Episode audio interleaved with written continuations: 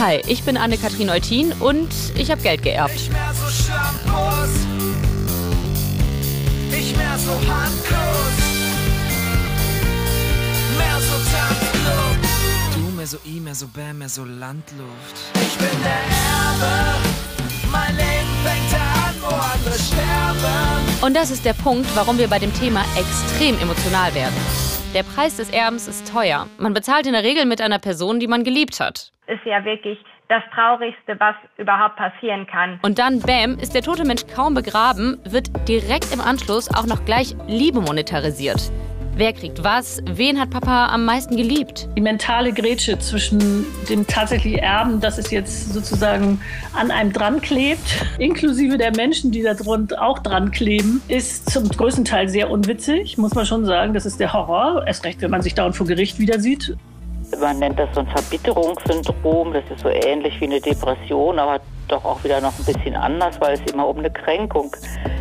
Und bevor sowas passiert, würde ich mir doch als Vererbende auch denken, Dann nehme ich lieber das Geld und verprasse das einfach und mache mir ein schönes Leben oder spende das irgendwelchen gemeinnützigen äh, Projekten. ja, würde den Erbenden am Ende auch die Gerechtigkeitsfrage abnehmen, auch das Schamgefühl. weil wir ja alle von uns selber so ein bisschen ähm, den Mythos aufrechterhalten wollen, dass das, was wir haben, auf eigene Leistung zurückgeht, auf das, was wir selber tun. Soweit schon mal einige meiner eloquenten Gesprächspartnerinnen dieser Folge, die ich alle mit meiner steilen These konfrontiert habe, die ich hiermit präsentiere.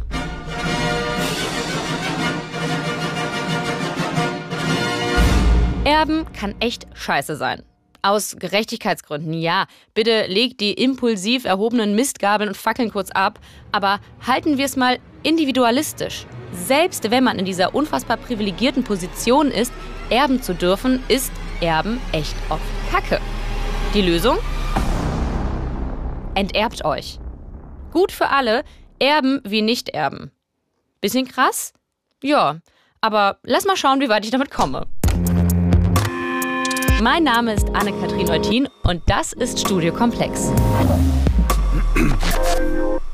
Während ihr euch diese Podcast-Folge anhört, müsst ihr euch jetzt bitte in Dauerschleife dieses Geräusch dazu denken.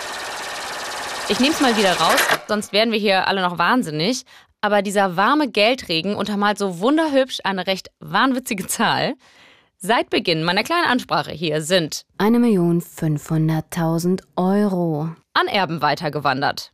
Pro Minute mehr als eine halbe Million Euro. Wohlstand für alle ist ein altes Versprechen der sozialen Marktwirtschaft. Die Realität sieht anders aus. Die Vermögensungleichheit ist sehr groß. Das setzt sich in die Erbschaften fort. Die meisten Menschen bekommen nicht oder, nichts oder nur sehr wenig. Wenige, wenige bekommen dann im höheren Alter durchaus mal 100.000 Euro und mehr von ihren Eltern und sehr wenige bekommen sehr viel. Und selbst die reichsten 0,1 Prozent, das sind so etwa 80.000 Personen oder 40.000 Haushalte, die haben immer noch sage und schreibe 20 Prozent des gesamten Volksvermögens. Und diese Ungleichheit, die setzt sich natürlich dann auch in der Generationenfolge fort. Das war Stefan Bach. Der ist Steuerexperte am Deutschen Institut für Wirtschaft. Und eigentlich wollte ich ja noch gar nicht jetzt mit ihm auf diese Metaebene, auf diese große, aber eben auch schon emsig medial durchgeschleuste Gerechtigkeitsfrage. Aber sie ist natürlich auch Auslöser dafür, dass Menschen wie ich, ich bin keine krasse Erbin, also Heiratsantrag lohnt sich echt nicht, ich warne schon mal vor. Jedenfalls, dass sich Menschen wie ich und andere ErbInnen sich sowas hier denken, wenn sie auf einmal einfach so und ohne einen Finger zu krümmen, einen warmen Geldregen ernten. Sorry, so bin ich ich. Ja, nein, vielleicht auch nicht. Ich schäme mich. Schäme mich.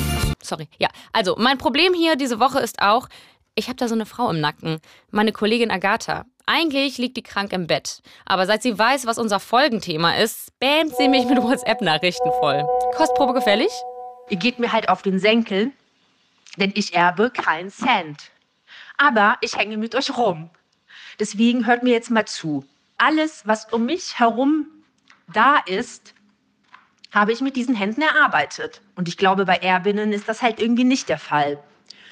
Und dann komme ich natürlich auch immer an den Punkt, dass ich ja auch überlege, so, warum gibt es Leute, die erben und warum gibt es Leute, die nicht erben? Ich müsste ja sagen, dass meine Familie irgendwie dümmer war oder irgendwie ungeschickter oder sich einfach auf dem Markt irgendwie nicht richtig angestellt hat, während die Familien von Erbinnen irgendwie das richtige Geschick hatten und die cleveren Businessmänner und Frauen waren. Aber das ist ja, das ist ja diese typische Narration des Kapitalismus, dieses Turbokapitalismus. Und darauf werde ich mich nicht einlassen. Wir schambehafteten Erbinnen und Erben, wir sind zwar alle voll bei Agatha, aber hängen perfiderweise genau diesen turbokapitalistischen Leistungsgedanken an, weswegen wir uns ja schämen. Es ist wild. Ich glaube, dass das Thema Geld generell ja in Deutschland ohnehin schon ein Tabu ist. Anders als in skandinavischen Ländern braucht es ja schon viel Vertrauen, um über Einkommen zu reden aber eben, dass das noch größere Tabu das Geld der Eltern ist, weil wir ja alle von uns selber so ein bisschen den Mythos aufrechterhalten wollen, dass das, was wir haben, auf eigene Leistung zurückgeht, auf das, was wir selber tun. Und diese Frau weiß, wovon sie spricht. Mein Name ist Julia Friedrichs, ich bin Journalistin und Autorin von Fernsehdokumentationen und Sachbüchern und beschäftige mich jetzt seit knapp 20 Jahren in vielen, vielen Recherchen mit der Verteilung von Vermögen, insbesondere auch mit Erbschaften. Von ihr habe ich auch die Idee mit der Erbsumme, die sich jede Minute um mehr als eine halbe Million aufaddiert. Wir sind jetzt übrigens bei 3.500.000 Euro. Seit Beginn der Folge. Julia Friedrichs hat sogar ein ganzes Buch übers Erben geschrieben. Auslöser? Es gab zum einen mein persönliches Erleben. Ähm, als ich angefangen habe, äh, mich zum ersten Mal mit Erbschaften zu beschäftigen, war ich Mitte 30. Und es fing halt an, dass viele meiner Freunde sesshaft wurden und ähm, dass ähm, ich plötzlich feststellte, dass wir gar nicht ähm, so gleich sind, wie ich immer dachte. Und plötzlich ähm, begannen einige meiner Freunde umzuziehen. Und zwar in Wohnungen, ähm, die gekauft waren, in Eigentumswohnungen. Ich kannte ihr Einkommen, ähm, ich kannte auch die Immobilienpreise ähm, in den Städten und wusste, ähm, dass beides nicht zusammenpasst, also dass sie die Wohnung nicht finanzieren können. Und als ich danach fragte, wie kann das denn sein, ähm, wurden Freunde, mit denen ich offen über alles rede, plötzlich sehr, sehr einsilbig. Ähm, und es kam eben raus, dass das Geld ähm, vorgezogenes Erbe war, Geld der Eltern, Geld über das, wie ich dann schnell feststellte, ähm, man nicht sehr, sehr gerne spricht. Ähm, und dass eben die Frage, wer wie lebt, ganz entschieden damit zusammenhing, ähm, wie die Eltern leben oder wie die Großeltern leben. Julia Friedrichs quetscht dann aber nicht nur FreundInnen aus, sondern sie sucht eine möglichst hohe Bandbreite an Erbinnen und Erben diverser Reichtumsklassen, um sie zu interviewen was naturgemäß eine sehr, sehr lange Recherche vorausgesetzt hat, weil Tabuthema, Scham, Neiddebatte. Ein Erbe hat es total gut ähm, irgendwie ähm, formuliert. Er hat gesagt, dass es für ihn natürlich furchtbar ist, wenn er sieht, seine Freunde arbeiten mindestens so viel wie er, werden aber niemals seinen Lebensstandard erreichen, sondern bauen noch so Kajüten jetzt in ihre Mini-Wohnungen, damit die Kinder so ein bisschen Privatsphäre haben. Er sitzt in einer 140 Quadratmeter Wohnung Eigentum und weiß eigentlich, er hat es nicht verdient. Ähm, und ähm, ja, das Gefühl haben viele Erben. Aber sie hätten es ja in der Hand, es anders zur Hand haben, oder? Eine Erbin hat es sehr gut formuliert. Die hat gesagt, Geld stinkt nicht, Geld klebt. Ähm, die hatte das auf einem Konto. Niemand außer ihrem Partner ähm, und eine Freundin, mit der es danach aber auch schwierig war, wusste davon. Sie hat weiter in einer Mietwohnung gewohnt und hat so getan, als gäbe es dieses Geld nicht. Fand es falsch, dass sie dieses Geld hat, weil sie auch gesagt hat, ich verdiene es nicht. Ähm, aber sie konnte sich trotzdem nicht davon trennen. Ähm, und ich glaube, das beschreibt es ähm, sehr, sehr gut. Sie hat Teile gestiftet, sie hat Teile gespendet, aber alles wegzugeben, ähm, das hat sie nicht übers Herz gebracht, eben weil auch dann immer mit drin hängt, ja, das ist von meinen Eltern, kann ich da überhaupt richtig bestimmen, aber auch, was ist denn, wenn ich in 20 Jahren feststelle, ich hätte es dann doch gebraucht. Und da macht Julia Friedrichs einen validen Punkt. Zufälligerweise sehr passend zu meiner These, dass Erbe sehr belastetes und belastendes Geld ist. Denn es ist ja irgendwie nicht mein verdientes Geld. Fände meine Mutter es cool, wenn ich es einfach spende und sie vielleicht auch eigene Entbehrungen in Kauf genommen hat, um für meine Absicherung was zu sparen? Oder ich es einfach verprasse, nicht in ihrem Sinne einsetze? Erbinnen fühlen sich häufig verantwortlich dafür, das Geld auch im Sinne der Vererbenden einzusetzen. Ah, okay, Moment. Mein Handy blinkt schon wieder. Agatha ist back. Also, das ist auch noch das Aller, also was ich schon am Anfang gesagt habe, das Allerschlimmste, dass dann die Erben noch so saumäßig nerven, wie anstrengend Erben ist wo du dir denkst, Diggi, du hast einfach Geld gekriegt für nichts machen. Du hast Geld dafür gekriegt, dass du geboren wurdest. Und Leute, wenn ihr Erben schon so richtig anstrengend findet, dann überlegt euch mal, wie das ist, wenn man gar nichts erbt. Ich gebe zu, es ist mir verdammt unangenehm, Agatha zu widersprechen, aber pass auf, ich versuche es mal. Der Punkt ist halt auch, dass man reingeboren wird. Und man bekommt eben nicht nur Geld, sondern vor allem emotional aufgeladenes, mit Erwartungshaltung beschichtetes Geld. Das sucht man sich nicht aus. Das ist für viele dann vielleicht auch gar nicht die Freiheit, die man sich von Geld so verspricht normalerweise. Als ich dann ähm, mit ganz, ganz viel Suchen endlich Erben gefunden hatte, die bereit waren, ähm, im Schutz der Anonymität mit mir zu reden, weil sie nämlich nicht meine Freunde waren ähm, und die diese Gespräche teilweise als therapeutisch bezeichnet hatten. Da kam eben raus, dass auch in den Familien nicht so richtig über das Geld geredet wird. Das heißt, auch die wussten nicht, wie viel ist das, welche Erwartungen knüpfen meine Eltern daran. Ähm, bei vielen Eltern ähm, kam dann plötzlich, ja, wenn wir dir eine Eigentumswohnung kaufen, dann wollen wir aber bestimmen, wo die ist ähm, und ähm, wie die aussieht und du kannst dann da quasi drin wohnen oder wenn du heiratest, dann bestehen wir aber darauf, ähm, dass das nur mit Ehevertrag geschieht. Also solche Erwartungen, da wurde gar nicht drüber gesprochen. Und so ist es quasi, ja, ganz, ganz, ganz viel Unausgesprochenes, was in ganz vielen Familien lagert ähm, und was dann eben, ähm, ja, sich auch, ähm, ja, was, was, was dann ausstrahlt. Übers Erbe spricht man also nicht, solange das Herz des Erblassers noch schlägt. Tja, und wenn es das dann nicht mehr tut, kann der oder die Erbin ja auch nicht mehr so wahnsinnig gut nachfragen oder Dinge aushandeln. Christiane Wempel ist Psychotherapeutin. Mediation bei Erbfällen ist eine ihrer Spezialitäten. Was helfen würde? Na, auf jeden Fall, dass man das transparent macht als Erblasser, Na, dass man nicht die Kinder vor vollendete Tatsachen stellt und sich sozusagen dann schon aus dem Staub gemacht hat. Das ist ja auch eine Form, wenn ich das nicht vorher sage, dass ich mich dem Konflikt eben auch entziehe, vielleicht schon ahnend, dass das nicht gut bei meinen Kindern oder anderen Erben ankommt. Und deswegen wäre es so gut, darüber zu reden. Und das wird eben relativ wenig gemacht auch Kinder trauen sich oft nicht, das anzusprechen, denn nicht nur Erbschaft und Geld sind Tabuthemen, denn es geht ja auch um das Thema Tod. Ne? Man muss ja sagen, liebe Mami, wie ist das, wenn du mal stirbst? Also das, da muss man schon ein sehr gutes, vertrauensvolles Verhältnis haben, äh, um das anzusprechen. Ne? Erben. Die Achillesferse der späten Eltern-Kind-Beziehung also? Also auch wenn Eltern es wirklich gut meinen, kommt es eben oft anders an. Und das kann man eben nach dem Tod nicht mehr erklären. Ne? Und Geld ist eben ein, ein Machtmittel. Man kann darüber Zuneigung ausdrücken, aber auch Ablehnung oder Strafen. Ja. Es wird ja mit Geld auch belohnt. Das fängt schon mit Taschengeld für gute Noten an. Na, das geht ja eigentlich ein Leben lang so. Was ich hier gar nicht kritisieren möchte, hat alles seine legitimen Punkte. Führt aber eben dazu, dass Erbinnen wie die, die Julia Friedrichs getroffen hat, damit nicht umgehen, wie sie es eigentlich normativ richtig fänden. Das sind dann die mit dem schlechten Gewissen. Und weil ich mir jetzt aber nicht nur GesprächspartnerInnen zusammensammeln wollte, die meine Gefühlslage spiegeln, kurze Erinnerung.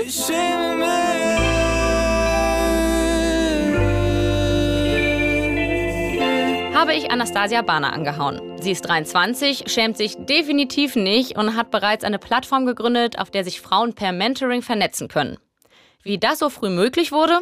Here we go. Anastasia, hast du schon geerbt? Also meine Mutter hat mir zu meinem 18. Geburtstag ihr Netzwerk vererbt. Ähm, als PR-Beraterin hat sie ein, natürlich ein großes Netzwerk in den letzten 50 beziehungsweise jetzt mittlerweile 60 Jahren aufgebaut und ähm, das war sozusagen mein Geschenk. Das war so ein kleines Kontaktbuch, was ich nicht mehr als klein bezeichnen kann, weil das schon ziemlich umfangreich war. Und ähm, das wird gerade auch in dieser Erbschaftsdebatte häufig vergessen, dass nicht nur Erbe Geld bedeutet, sondern auch das Netzwerk, ähm, was deine Eltern sich aufgebaut haben. Wenn das zum Beispiel beruflich für dich interessant ist, dann ist das Gold wert teilweise. Und ein Netzwerk gibt einem natürlich auch Vorteile in seinem Leben.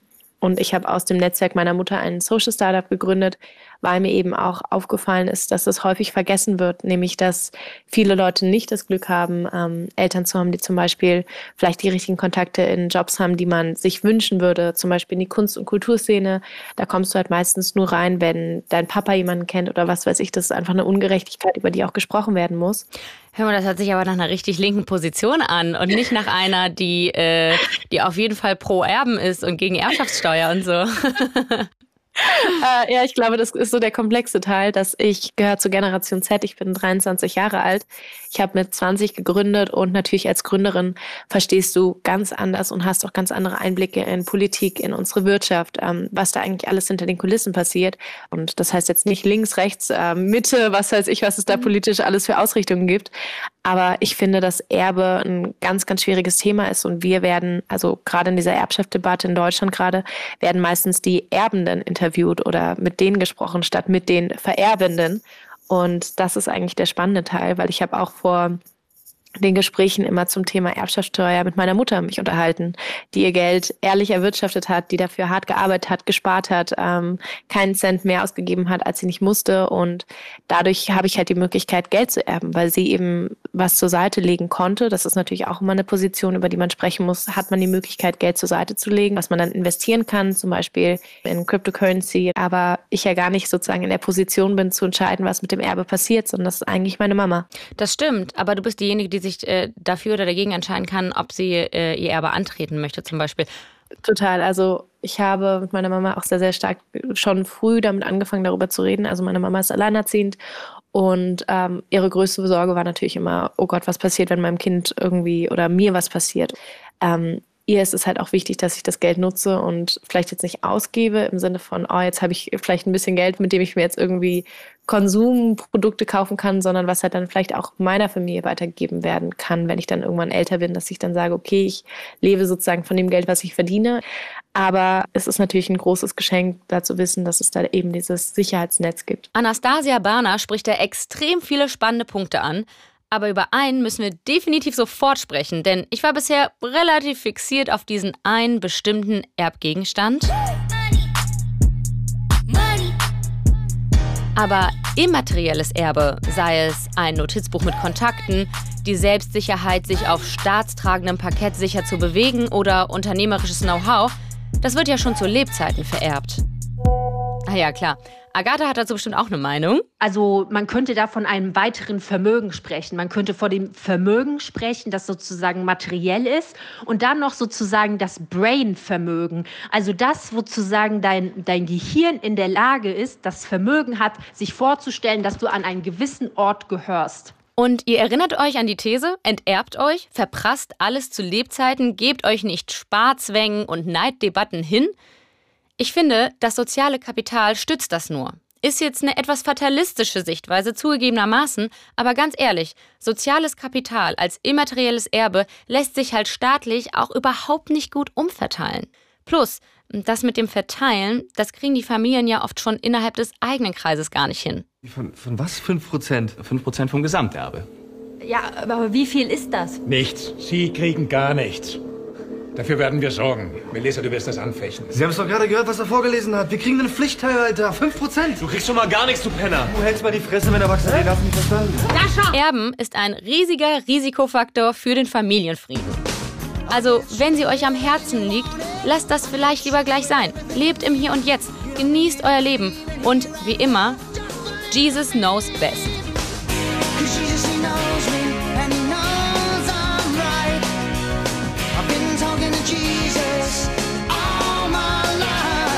Ihr kennt die Story vom verlorenen Sohn, die Jesus erzählt hat? Nein?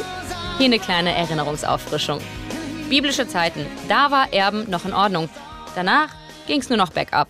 Eine kleine Geschichte des Erbens. In biblischen Zeiten. Modell verlorener Sohn. Was gibt's zu erben? Die Hälfte vom väterlichen Vermögen. Vorteile. Du kannst es einfach verprassen. Kommst bettelarm heim und wirst von Papa trotzdem mit einer Riesenparty empfangen. Nachteile. Keine bekannt. Antikes Griechenland. Modell Familienfluch. Was gibt's zu erben? Schuld, Mord, Blutrache. Vorteile. Du wirst Star in mindestens einer Tragödie. Nachteile. Du kannst das Erbe nicht ausschlagen. Es läuft dir überall hin nach. Mittelalter. Modell Reichsteilung. Was gibt's zu erben? Ein Teil vom Königreich. Vorteile. Ein Thron, Leibeigene, Wein und Hühnerbeine, bis du Stopp sagst. Nachteile. Deine Geschwister kriegen die anderen Teile. Und sie stehen schon mit 10.000 Soldaten vor deinem Stadttor, um sich deinen zu schnappen. Gegenwart. Modell Patchwork. Was gibt's zu erben? Häuser, Aktien, Bargeld, eine ganze Menge. Vorteile. Es gehört dir. Wenn deine Eltern immer konservativ, monogam und moralisch waren. Nachteile. Solche Leute gibt's kaum noch. Mach dich drauf gefasst, dass der Neue von Mama, die zehn unehelichen Kinder von Papa und irgendwelche Leute, die du noch nie gesehen hast, was abhaben wollen. Ihr erinnert euch an die Psychotherapeutin und Mediatorin Christiane Wempe? Natürlich landen bei mir nicht die, wo es gut läuft, aber wenn man sich überlegt, dass diese, wenn man Erbschaft eingeht, findet man häufig eher so Medita Mediationsangebote, ne, dass überhaupt diese Branche ähm, jetzt so floriert oder es gibt ja extra Ausbildungen für Anwälte auch dafür. Das zeigt ja, dass das ein Riesenpotenzial ist. Also die meisten Erbschaftskonflikte sind wohl unter Kindern oder Kindern und anderen Erben. Kennt sie übrigens auch aus eigener Erfahrung. Ich habe auch geerbt, allerdings nicht viel. Und es gab auch Konflikte mit meiner Schwester. Aber ich glaube, wenn Sie jetzt meine Schwester fragen würden, würde sie das nicht so sehen. Denn die Frage, wie wird gerecht verteilt, die stellt sich ja nicht nur gesamtgesellschaftlich. Ich glaube, es kommt sehr viel eher immer auf die Beziehung an. Ne? Und eine große Rolle spielt eben, wer am Ende den Eltern am nächsten ist. Ne? Wer ist da, der sich kümmert, der für die Eltern sorgt, einkauft, vielleicht auch Pflege durchführt oder zumindest organisiert. Und das kann ja auch manchmal auch so ein Zeitpunkt sein, wo jemand ein Testament noch ändert und sagt, ja, die Tochter, die gibt jetzt die Berufstätigkeit auf, um für die Eltern zu sorgen. Jetzt darf sie dafür ähm, das Haus überschrieben bekommen. Und dann ärgern sich wieder die anderen. Und wenn die Geschwister das dann neiden, dann gibt's natürlich, kochen die Emotionen sehr schnell wahnsinnig hoch. Es herrscht Uneinigkeit, was als gerecht empfunden wird bei den Einzelnen. Es gibt ja keine objektive Gerechtigkeit. Noch eine Frau, die mit dem Familienspaltungsfaktor Erbe ihr Geld verdient, ist Barbara Braukhunger. Sie ist als Anwältin auf Erbrecht und Vermögensnachfolge spezialisiert. Manche machen ja gar kein Testament. Die sagen, wird schon alles laufen. Das Problem ist, wenn man dann Kinder hat, dann erben ja nach der gesetzlichen Erbfolge der Ehegatte einhalb und die Kinder oder das Kind erbt die andere Hälfte. Wenn das Kind jetzt bösartig wird, sei es von Natur aus, sei es, weil es den falschen Ehegatten hat, der aufhetzt, sagt das Kind vielleicht, ja, der Vater, der gestorben ist, der hat doch ein schönes großes Haus hinterlassen, der war Alleineigentümer, jetzt gehört dir Mutter die Hälfte und mir gehört die andere Hälfte, zahl mich aus. Sagt die Mutter, kann ich nicht. Dann sagt das Kind, wenn du mich nicht auszahlen kannst, dann mache ich eine Teilungsversteigerung, also eine Zwangsversteigerung. Und das Kind hat das Recht dazu. Das, und wenn das Kind das macht, ist das Haus, ja, wird dann versteigert und die Mutter muss raus aus dem Haus. Tja, und dieses böse Blut, das kommt in den besten Familien vor. Selbst beim Chefkomiker der Wirtschaftswunderjahre, Heinz Erhardt. Jeder will vom Wirtschaftswunder gerne profitieren, möchte gern kassieren und dann imponieren. Doch für den Normalverbraucher ist das nicht so leicht, weil er nichts Besonderes erreicht. Bei Dutzenden Filmen hat er mitgespielt, zahlreiche Bücher, Sketche, Gedichtbände, Klavierstücke veröffentlicht. Ein riesiger Nachlass. Das ist grundsätzlich zauberhaft. Also für Menschen mit so einem tollen Nachlass, mit so einem tollen Erbe umzugehen, das ist doch eine Glückseligkeit, muss, muss ich schon sagen. Ach Leute, endlich mal jemand, die sich übers Erben freut. Nur ist diese glückliche Galionsfigur äh, gar keine Erbin. Hallo und guten Tag. Ich bin Nikola Tischkewitsch, bin Musikproduzentin und mache auch diverse andere Organisationen mit oder kreiere Events, arbeite sehr viel mit Orchestern und Künstlern. Und mein Großvater ist Heinz Erhard. Und damit sind wir beim Thema. Ne? Hast du geerbt, Ja. Nicola? Nein, ich habe nicht geerbt. Ich bin ja Enkelin und erst sind die Kinder dran von meinem Großvater. Es ist so, dass ich im Grunde genommen, wenn mein Vater sterben würde mit fast 92, was ja irgendwann anzunehmen ist, dann bin ich tatsächlich Erbengemeinschaft und würde den Teil dann erben. Ich habe aber weit über 20 Jahre das, den Nachlass betreut und bin da also ziemlich genau im Bilde, was da los ist und was da los war. Mit dem Erbe, das sehen ja viele Leute als Last. Und für mich ist es einfach die Mischung aus einer großen Liebe, Wertschätzung, Respekt vor dem Nachlass, den mein Großvater uns sozusagen hinterlassen hat. Die Einkünfte seit dem Tod von Heinz Erhardt, also zum Beispiel GEMA-Einnahmen, gehen dann zu gleichen Teilen an die vier Kinder von ihm. Darunter Nikolas Vater, der schon sehr alt und pflegebedürftig ist und dem die Einnahmen geholfen haben, das Pflegeheim zu finanzieren. Nikola Tischkewitsch hat sich also lange um den Nachlass gekümmert, auch noch um Veröffentlichungen unbekannter Titel zum Beispiel. Also alles fein soweit. Dann hat sie aber einen Fehler gemacht. So formuliert sie es. Sie hat einem Musikverlag Rechte an Titeln übertragen.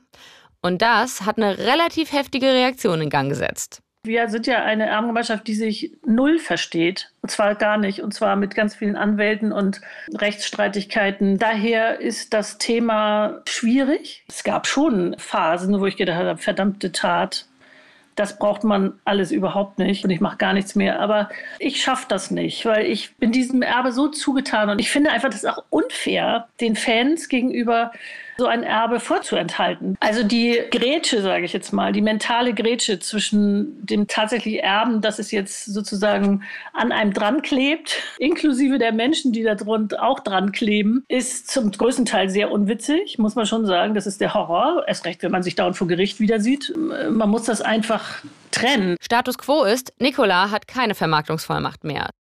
Es wurde sehr, sehr viel Geld für Anwälte ausgegeben und jetzt redet quasi niemand mehr mit niemandem.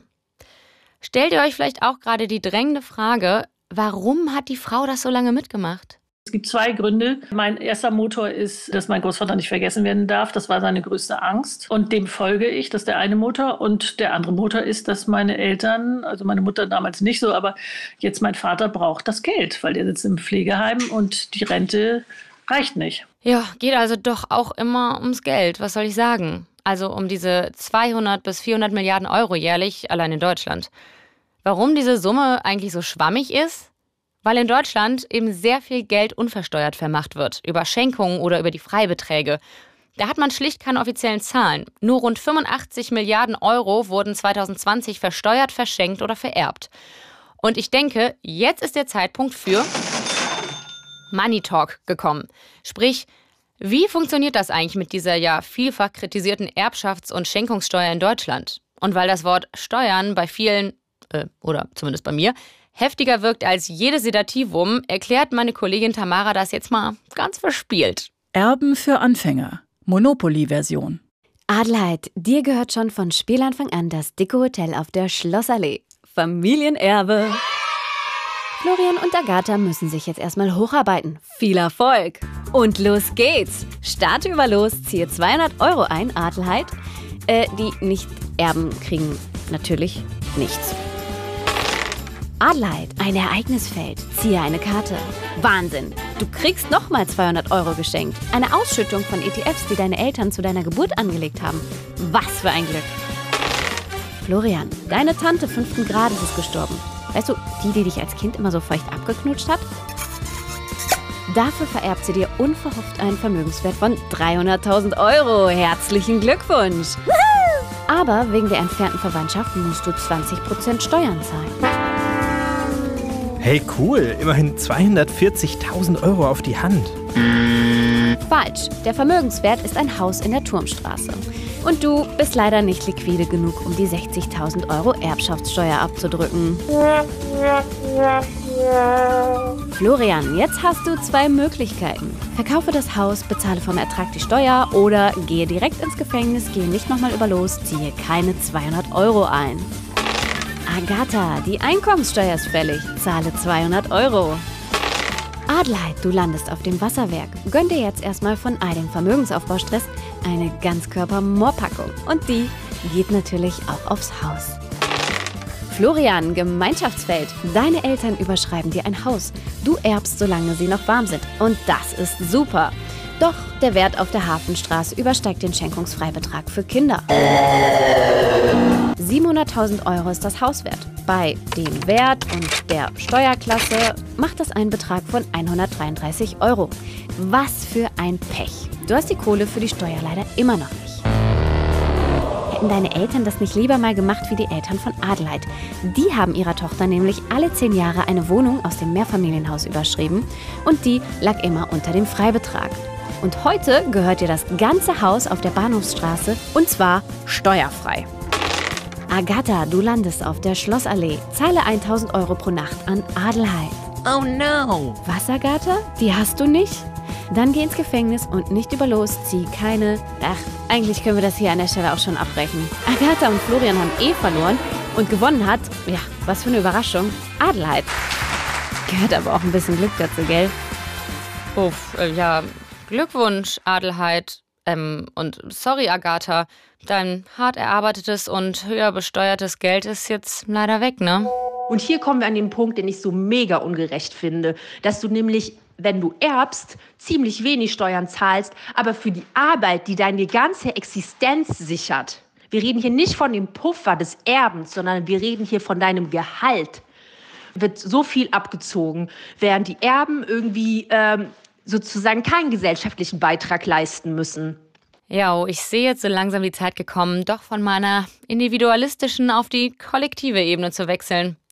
So hören wir uns wieder Stefan Bach vom Deutschen Institut für Wirtschaft. Denn abseits von der ungleichen Besteuerung von Einkommen und Vermögen in Deutschland sieht er bei letzterem noch ein ganz anderes Problem. Die Erbschaftssteuer in Deutschland reduziert die Vermögensungleichheit nur wenig. Ja, sie erhöht sie sogar. Weil bei der Erbschaftssteuer ist es so, da werden dann die Armen reichen. Also wenn man Vermögen von eine Million und mehr hat, ne, da reichen dann die Freibeträge, die ja bei persönlichen ähm, äh, Übertragungen im engsten Verwandtenkreis sehr hoch sind, die reichen dann nicht mehr aus. Aber wenn es so über 10 Millionen und mehr geht, ne, da lohnen sich dann äh, Vermögensportfolio-Management äh, und Gestaltungen und da sinken dann die Erbschaftssteuerbelastungen. Und bei den Superreichen, wenn wir da über dreistellige Millionenbeträge oder sogar in den Milliardenbereich hineinreichende Vermögensübertragungen sehen, da sind die Steuerbelastungen bei der Erbschaftssteuer häufig sehr niedrig, weil da dann äh, Unternehmensübertragungen privilegiert werden,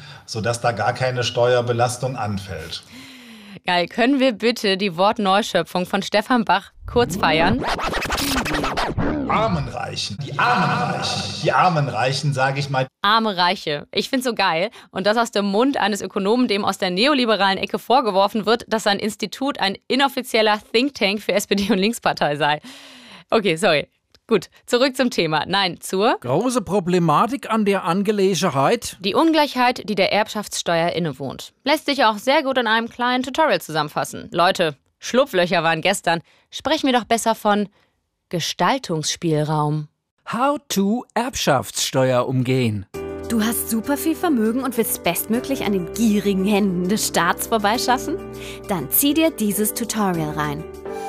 Warm vererben. Überschreibe dein Vermögen bereits zu Lebzeiten an deine Kinder. Doch pass auf. Nimm dich vor der fiesen Schenkungssteuer in Acht. Die kannst du aber umgehen. Einfach früh genug anfangen. Alle zehn Jahre knapp unterm Freibetrag bleiben und das Vermögen einfach staffeln. Dann bleibst du steuerfrei. Und hier kommt etwas für die Fortgeschritteneren unter euch. Die Güterstandsschaukel. Hast du einen Ehepartner? Habt ihr eine Zugewinngemeinschaft? Dann wechselt doch einfach zu einer Gütertrennung. Dann könnt ihr eurem Kind statt 400.000 gleich 800.000 Euro auf einen Schlag vermachen. Und zwar steuerfrei. Und dann wechselt ihr einfach wieder zurück zu einer Zugewinnergemeinschaft. Sonst wäre es ja keine Schaukel. Und jetzt etwas für die richtig Fortgeschrittenen. Gründet doch mal ein Unternehmen. Muss leider einen Geschäftszweck haben, aber dort könnt ihr dann ganz viel von eurem Vermögen reinstecken. Wertvolle Bilder zum Beispiel oder Möbel. Sehr viel günstiger am Start vorbei und an eure Kinder fair machen. Wie? Du hast keine Kinder? Dann adoptier doch heute einfach deine besten Freunde. Wenn es euch gefallen hat, drückt die Glocke und schreibt mir in die Kommentare. Und hey, das bewegt sich alles im Rahmen der Legalität. Sachen, die von Gesetzes wegen ja auch so beschlossen wurden und die ja auch einen Sinn dahinter haben. Also da habe ich keine Bauchschmerzen, das anzuwenden. Das muss ich ganz ehrlich sagen. Aber bei mir ist das auch so. Ich berate jeden Mandanten gleich gut. Also ich gebe mir genauso viel Mühe, wenn das jetzt ein Kleinunternehmer ist, als wenn das jemand mit Multimillionen-Dollar-Unternehmen ist. ja gut, das ist doch eine beruhigende Nachricht. Aber stellen wir unsere neue Gesprächspartnerin erstmal vor. Genau, ich bin Franziska Beschorner, ich bin 34 Jahre alt und Steuerberaterin.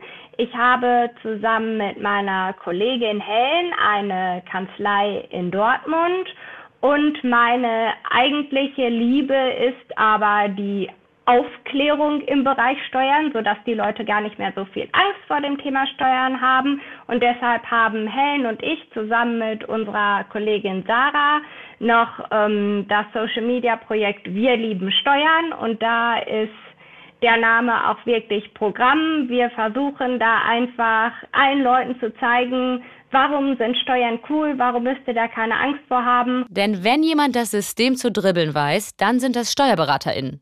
Ist aber Wissen, dass man sich einkaufen muss, ergo leisten können muss.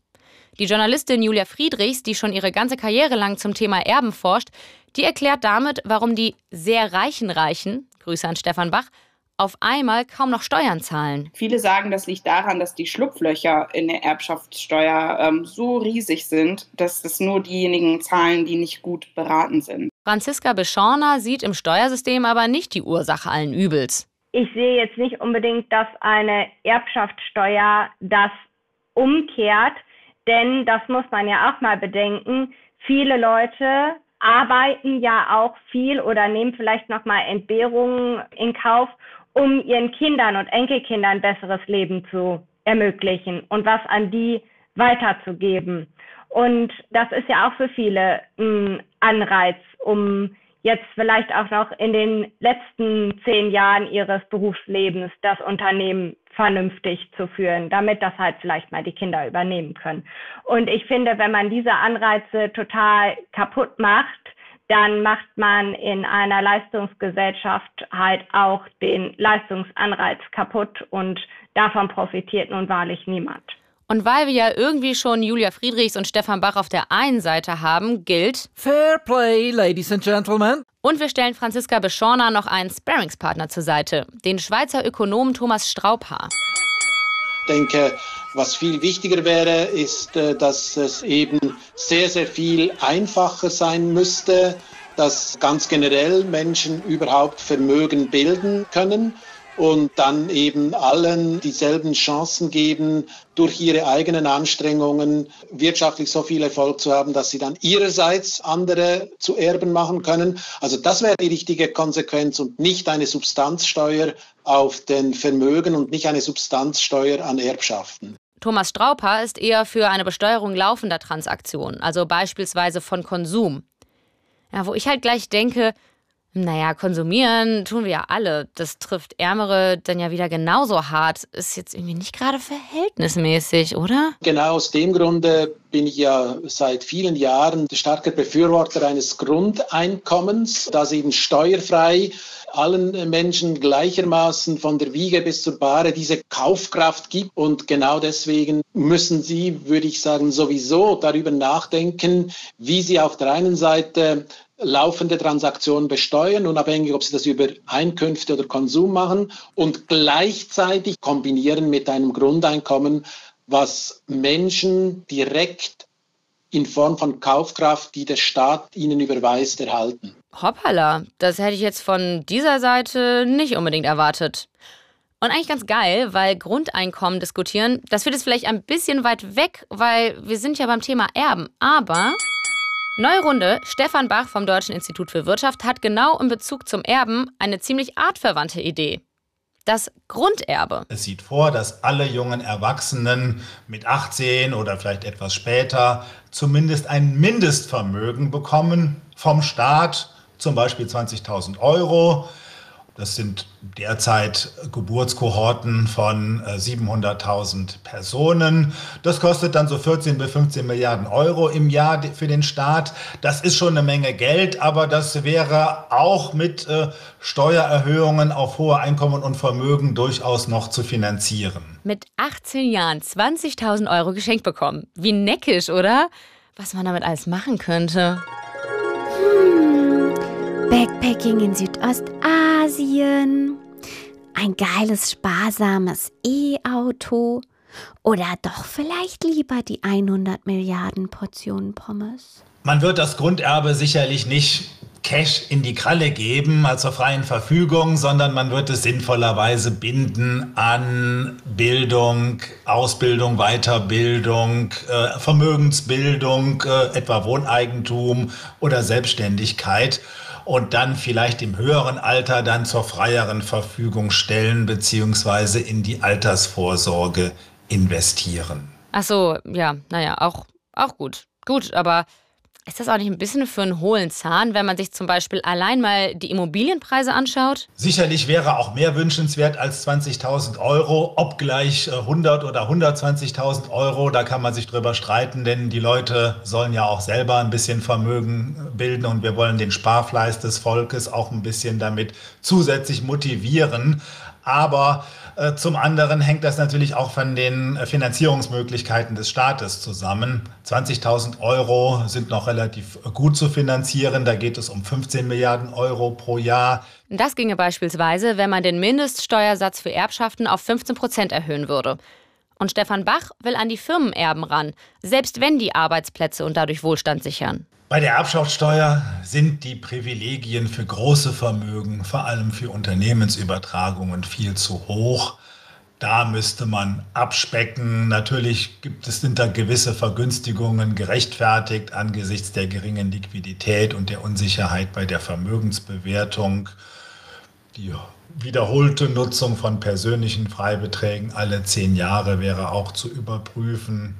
Und dann sollte man bei der Gelegenheit aber natürlich auch über die Höhe der Freibeträge nachdenken, die seit mittlerweile über zehn Jahren nicht mehr angepasst worden sind. Und das führt jetzt eben gerade dazu, dass so die armen Reichen, die gerade mal so ein bisschen über den Freibeträgen äh, sind, ne, die rutschen dann jetzt in die Erbschaftssteuerpflicht rein, haben natürlich nicht vorgesorgt, haben kein vernünftiges Testament gemacht. Ne? Die haben dann so Berliner Testament alles in die Ehe, an die Ehefrau erstmal. Das ist aber dann natürlich Erbschaftssteuertechnisch äußerst ungünstig und das gibt dann viel Verdruss im Volke. Jetzt wird's fast harmonisch bei unseren höchst unterschiedlichen GesprächspartnerInnen, denn die Steuerberaterin Franziska Beschorner findet die Erbschaftssteuer zwar kein gutes Instrument, um umzuverteilen, aber zum einen sieht sie die Fehler auch. Ist die Übertragung von Unternehmensvermögen im Bereich der Erbschafts- und Schenkungssteuer gerecht geregelt und hat keinerlei Schwachstellen? Nein, auf gar keinen Fall. Also ein Gesetz kann nicht immer hundertprozentig gerecht sein, denn dafür ist die Welt viel zu vielfältig und es können gar nicht alle Möglichkeiten bedacht werden. Natürlich hat die Erbschafts- und Schenkungssteuer einige Schwachstellen und natürlich gibt es dort, wo viel Lobbyismus ist, auch die größten, ich nenne es mal, Steuerbefreiungen oder Nettigkeiten. Aber wo ist eine Steuer schon immer zu allen hundertprozentig gerecht und niemand wird benachteiligt. Und zum anderen ist sie ja genauso wie Julia Friedrichs und Stefan Bach der Meinung, That's not fair. Wir halten fest, Steuern sind vielleicht kein perfektes Instrument. Unser Steuersystem ist es definitiv nicht und manche sehen deshalb einiges an Optimierungspotenzial. Andere würden lieber gern woanders ansetzen. Grundeinkommen, Konsumbesteuerung, die immaterielle Chancengleichheit durch soziale Projekte verbessern. Also ihr seht, man kann jetzt nicht enterbt euch schreien, ohne die Metabrille aufzusetzen. Auch weil ein Teil der Erbscham, so nenne ich das jetzt mal, ja aus der großen gesamtgesellschaftlichen Gerechtigkeitsfrage rührt.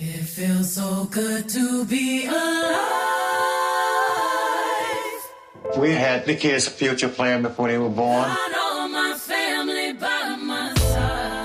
Ein Teil aber auch daher, dass es Geld ist, das durch den Tod eines geliebten Menschen entsteht, der sich vielleicht sogar abgerackert hat, damit ich ein persönliches Sicherheitsnetz habe.